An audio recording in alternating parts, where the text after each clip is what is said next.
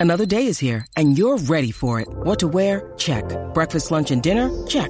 Planning for what's next and how to save for it? That's where Bank of America can help. For your financial to-dos, Bank of America has experts ready to help get you closer to your goals. Get started at one of our local financial centers or 24-7 in our mobile banking app. Find a location near you at bankofamerica.com slash talk to us. What would you like the power to do? Mobile banking requires downloading the app and is only available for select devices. Message and data rates may apply. Bank of America and a member FDIC. Buenos días a todos, soy Víctor Abarca y estás escuchando Expreso con Víctor, el podcast diario sobre tecnología, tecnología que importa y cultura digital. Y bien, el episodio de hoy va a servir para conocer cuál va a ser la hoja de ruta de Intel, una empresa muy top, pero que ha visto cómo le han adelantado algunos competidores, sobre todo durante estos dos últimos años. Además, vamos a celebrar la próxima herramienta de Spotify que va a mejorar la experiencia de los podcasts. Y por último, una noticia muy curiosa sobre creadores de contenido y Hollywood.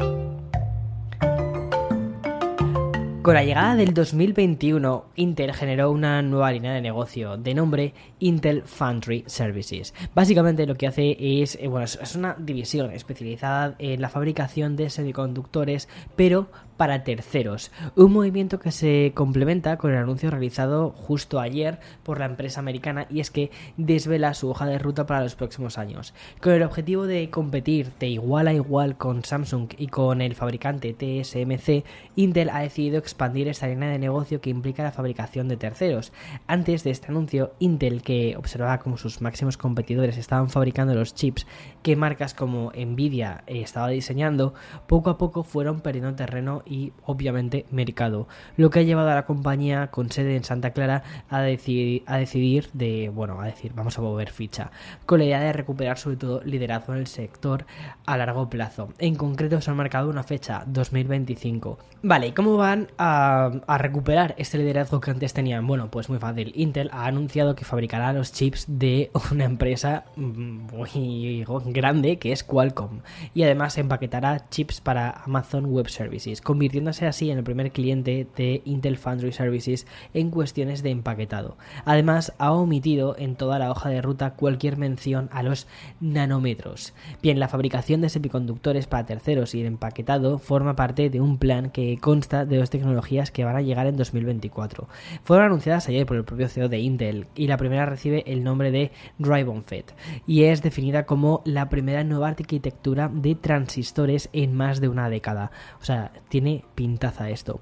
La segunda tecnología con la que esperan situarse también como el primer fabricante de semiconductores y transistores la han llamado Power VIA y la presentan como la primera tecnología que cambia en la industria cómo se entrega la energía a esos transistores desde las obleas, que se hará desde la parte posterior. Bueno, a ver, yo te voy a ser muy sincero, yo de estas cosas no entiendo, pero todo suena como muy futurista y todo como muy de dar pasos hacia adelante, o sea que estupendo.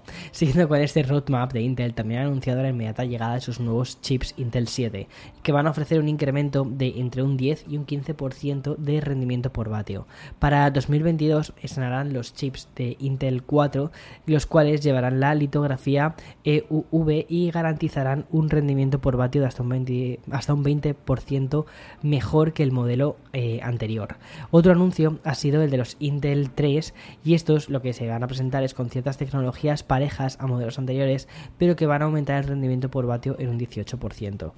Bueno, la verdad es que me he quedado un poco perdido con tantísimos nombres, perdón, números, eh, semiconductores y movidas de estas. Al final, realmente lo que, lo, a mí lo que me gusta cubrir de las noticias de tecnología es la experiencia más humana que tenemos. Sin embargo, considero que la parte de estos, de estas noticias relacionadas con tecnología más de chips, semiconductores y tal, aunque quizás a veces puede parecer pesada, la idea general con la que quiero que, que te quedes, o al menos con la que yo me quedo, es que Intel parece que está volviendo a, hacer cosas, a hacer movimientos y no quedar separada, porque llevamos bastante tiempo con la idea de que Intel se estaba quedando atrás.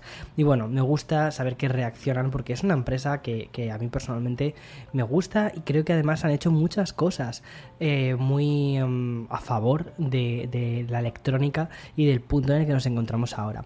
Bien, la siguiente noticia tiene mucho que ver con la cantidad de contenido que consumimos hoy en día. Cualquier usuario medio que tenga cierto interés en la música, el cine, las series o los creadores de contenido, tiene casi imposible estar al día de todo lo que se, va estrenando. Este consumismo, que puede ser compulsivo o simplemente hiper, hiper, hiperactivo e hiperadictivo, encuentra en Spotify una de sus raíces. Imagínate que eres español, ¿vale? Y que te gusta el pop o el indie de bandas nacionales. ¿Cómo descubres todas las novedades de grupos como Vetusta Morla o artistas como Zahara? ¿Acaso tenemos tiempo para ello? Bueno, pues posiblemente no. Antes me acuerdo que existía una, una cosa, bueno, esto te estoy hablando de hace un tiempo, se llama Last FM, creo que sigue funcionando, pero ahí es donde yo descubría muchísimos artistas y que te salían, si escuchas esto, probablemente te guste esto otro. Pero ahora, con la cantidad de contenido que existe, es que mm, cada vez es más difícil. Para paliar esta especie de pérdida de información, Spotify ha anunciado una nueva herramienta, o más bien una sección en su feed. Y la ha anunciado de la siguiente manera. Hoy lanzamos otra forma de descubrir nueva música y podcasts que te encantan con novedades. Un feed que reúne todos los nuevos lanzamientos de los artistas y programas que sigues en Spotify. Esto, que se llama What's New o Novedades en español, es la mencionada nueva sección que podemos encontrar en la aplicación de Spotify. En la aplicación Spotify que recopila nueva música y contenido de músicos y podcast que sigues dentro de la plataforma. Es decir, es un poco parecido como una especie de, Instagram dentro de Spotify. Lo que pasa que en lugar de ser fotografías, es decir, vivir por el gram, ¿no? Eh, pues parece que, van a ser los artistas los que nos vayan diciendo, oye, hemos sacado disco, hemos hecho esto, hemos sacado estos singles, hemos... Pues me parece muy guay eso. La nueva herramienta que se desplegará para todos los usuarios de iOS y Android en las próximas semanas consistirá en icono con forma de campana que aparecerá en la parte superior derecha de la interfaz. En la pantalla de inicio, claro, obviamente ahí es donde estará. Ahí podrás ver un punto azul que significará que hay novedades relacionadas con las bandas que, sigues. Y si eres de esos curiosos que siempre están descubriendo nuevos artistas, podrás agregarlos con un gesto tan simple como dándoles a seguir en sus páginas de Spotify. Según el comunicado de la compañía sueca, Novedades se actualizará en tiempo real para que sepas que podrás escuchar contenido nuevo justo en el momento en el que se publique. Además, la nueva herramienta permitirá poner filtros que te ayudará a la hora de organizar todos esos lanzamientos que tienes aún por escuchar.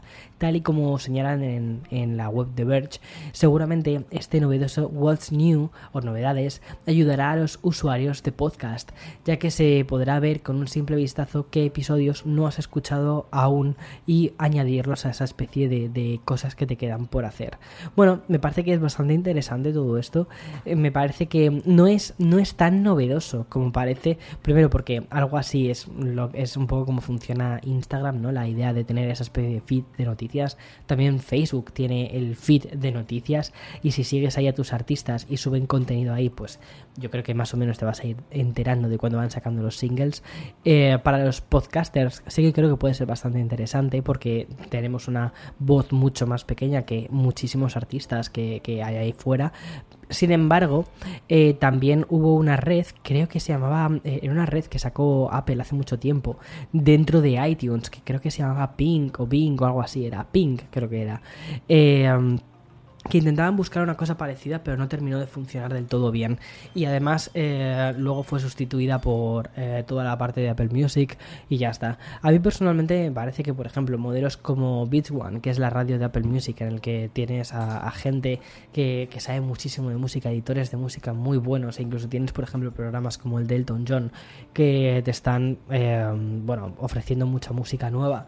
Me parece que, que es una forma increíble de descubrir música. Y creo que más que por algoritmos, más que por recomendaciones de algoritmos, creo que Spotify también debería de hacer algo así, crear una, una, una, radio o, o, una lista de mm, personas super top del panorama que sabe de música y de ese modo poder descubrir nuevos grupos. Y luego nosotros, nosotros también, los usuarios, mm, creo que tenemos que abrir bastante las orejas y decir, vale, quiero escuchar cosas nuevas, no quiero quedarme en, en los mismos cuatro singles de cuando tenía 15 años, sino que quiero descubrir nuevos grupos y emocionarte y ser fan de esos grupos. Me parece que es una forma muy grande de expandir nuestros horizontes musicales. Vale, voy a hacer una pequeña pausa primero para refrescarme la garganta con un espresso que me he hecho con hielo que tiene pintaza y que está justo aquí al lado y además para introducir el sponsor de este episodio. When you need mealtime inspiration, it's worth shopping Kroger, where you'll find over 30,000 mouthwatering choices that excite your inner foodie. And no matter what tasty choice you make, you'll enjoy our everyday low prices, plus extra ways to save, like digital coupons worth over $600 each week. You can also save up to $1 off per gallon at the pump with fuel points. More savings and more inspiring flavors make shopping Kroger worth it every time. Kroger, fresh for everyone. Fuel restrictions apply. Había dejado para el final una de las noticias que me ha resultado más curiosa y que mejor resume lo que es la cultura de Internet de este 2021. No sé si viste la serie de The Mandalorian, que por cierto está súper bien, está en Disney Plus y es eh, sobre el universo de Star Wars. Independientemente de que la sigas o no, es uno de los episodios, bueno, perdón, en uno de los episodios donde apareció el personaje Luke Skywalker, eh, pero en lugar del actor eh, Mark Hamill estaba era una reproducción en CGI, es decir, generado por ordenador. Esta aparición en la segunda temporada recibió bastantes críticas por parte de los fans, considerándolo muy cutre, ¿vale? O sea, era un CGI muy mal hecho. Pero lo bueno y lo que emparenta con la cultura de internet fue cuando algunos de estos fans se pusieron a crear sus propios hands solos. Hicieron o utilizaron aplicaciones y programas. Uno de los usuarios acabó desarrollando un personaje más real que el que había en la propia serie. Este usuario resultó ser eh, Shamuk, experto en utilizar tecnologías de deepfake para realizar efectos visuales faciales y sustituir los actores originales de películas y series por otros intérpretes que nunca llegaron a estar en estos títulos. El resultado de este creador de contenido maravilló tantísimo a Lucasfilm, que es la productora que, hace The Mandalorian, que lo ha contratado para trabajar en los próximos proyectos y que cuando se utilicen personajes en CGI al menos no excepcionen tanto como en el caso de Luke. Me parece una noticia muy curiosa porque es eso, es como, como la cultura de Internet, como la cultura del meme, porque es que se creó un mogollón de historias con, este personaje, ha terminado afectando y, eh, bueno, pues a lo que es el producto final, a una compañía tan grande, tan gigante como es Disney y Lucasfilm, y que han decidido contratar a esta persona. Me parece una, una locura. Vale, y una de las últimas noticias que te quiero dar para cerrar este episodio es que Sony acaba de anunciar su nueva cámara que es la Sony ZV-E10 y es, es una cámara que, mm, o sea, es como la ZV1 que es una cámara de blogs, eh, para, o sea, pensada sobre todo para bloggers, para grabarte a ti mismo con esa pantalla que puedes girar y de ese modo poder mirarte y ver qué es lo que estás grabando. Pero una de las cosas que han cambiado respecto al modelo del año anterior es que las lentes son intercambiables y esto lo que hace es generar eh, o dar una flexibilidad muchísimo más grande a todos los creadores de contenido. La, la lente anterior, que no estaba tampoco nada mal, realmente el rango que tenía era bastante pequeño. Y mm, la verdad es que al poder tener lentes que puedes cambiar y además que la montura que tienen es una montura de tipo E, que es una montura muy habitual dentro de las cámaras de, Sony, pues está genial. Bueno, una de las cosas que sí que debo comentar es que el sensor que tiene es APS-C y que, bueno, no es un sensor completo, no es de una pulgada como por ejemplo el de otras cámaras de Sony, pero aún así es que está súper bien y que además va a hacer que, por ejemplo, puedas tener Em, por ejemplo, el efecto este de desenfoque en la pared trasera, creado no digitalmente, como por ejemplo lo creaba la ZV1, que la verdad es que estaba muy bien hecho, ¿eh? el desenfoque que producía, sino que vas a poder tener esa especie de efecto bokeh de forma natural, simplemente utilizando las lentes.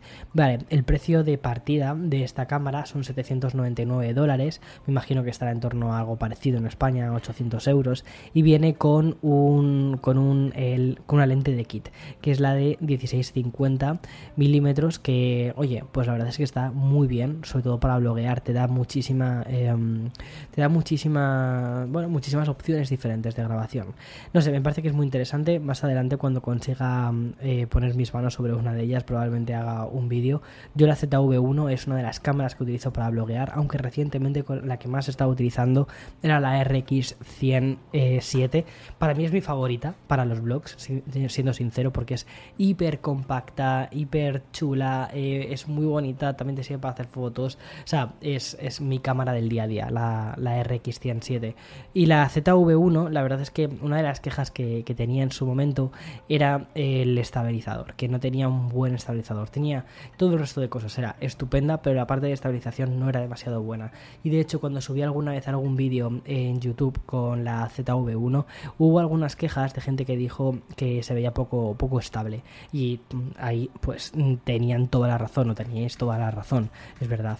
Eh, veía que se, que se movía un poquito. Y aunque hacías la estabilización digital a través de software, no era exactamente lo mismo. Bueno, en esta no han solucionado eso, ¿vale?